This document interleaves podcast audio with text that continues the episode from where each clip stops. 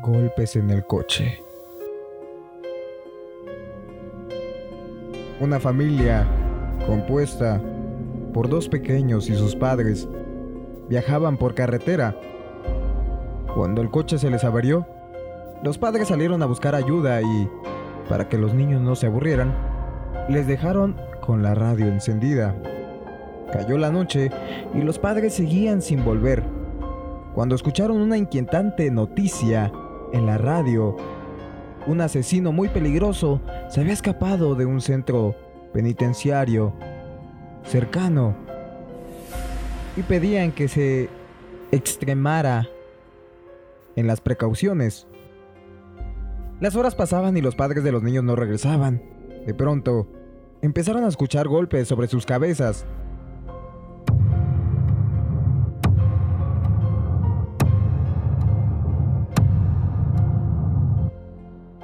Los golpes, que parecían provenir de algo que golpeaba la parte de arriba del coche, eran cada vez más rápidos y más fuertes.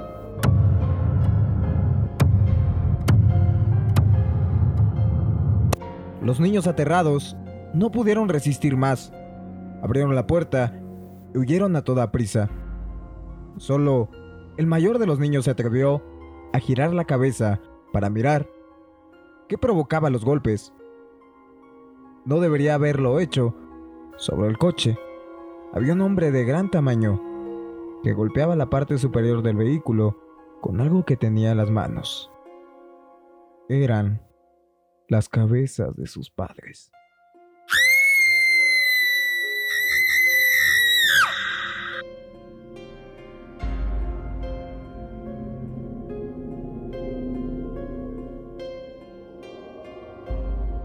Yoduloso.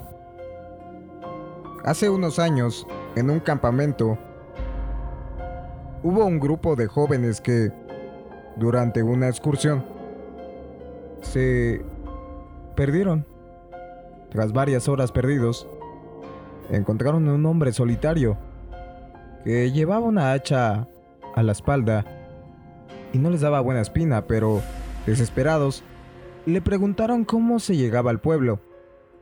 A pesar de la primera impresión, el hombre resultó súper agradable. Les dijo que se llamaba Yoduloso y les acompañó hasta el pueblo, donde se despidió. Antes, se hizo una foto junto a los jóvenes. El grupo de jóvenes contó en el pueblo que el hombre que los había llevado hasta ahí se llamaba Yoduloso, pero los vecinos de la localidad dijeron que aquello era imposible. El único Yoduloso que había habitado en el pueblo falleció hace más de 100 años y murió de una forma horrible. Un grupo de niños jugaba a la pelota y se les escapó, y Yoduloso fue a por ella. Llevaba una hacha en la mano y tuvo la mala suerte de tropezar y cortarse su propia pierna. Murió desangrado. Los jóvenes escucharon incrédulos a pesar de las coincidencias del hombre y de aquel señor que también llevaba una hacha. Era imposible que se tratara de la misma persona. Sin embargo, cuando revelaron aquella foto que se había hecho al llegar al pueblo, se percataron de algo que les hizo cambiar de parecer. Que Oduloso había desaparecido de la fotografía.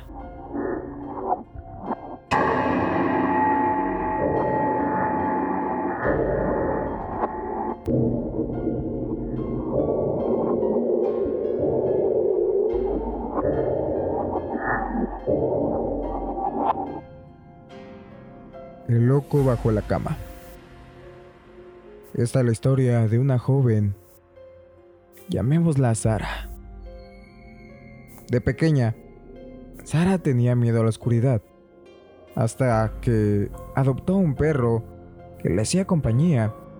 Durante años, Sara dormía tranquila porque sabía que debajo de la cama estaba su perro, y si tenía miedo solo tenía que extender la mano.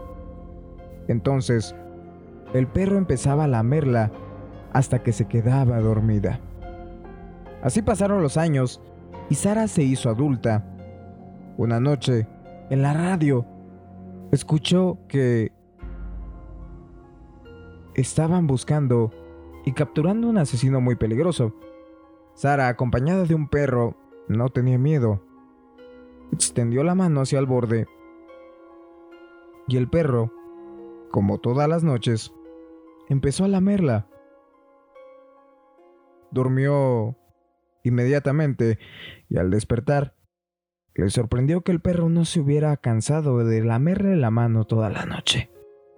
O eso creía. Al abrir los ojos, encontró al perro muerto sobre el suelo de la habitación. Bajo la cama, un hombre seguía lamiéndole la mano.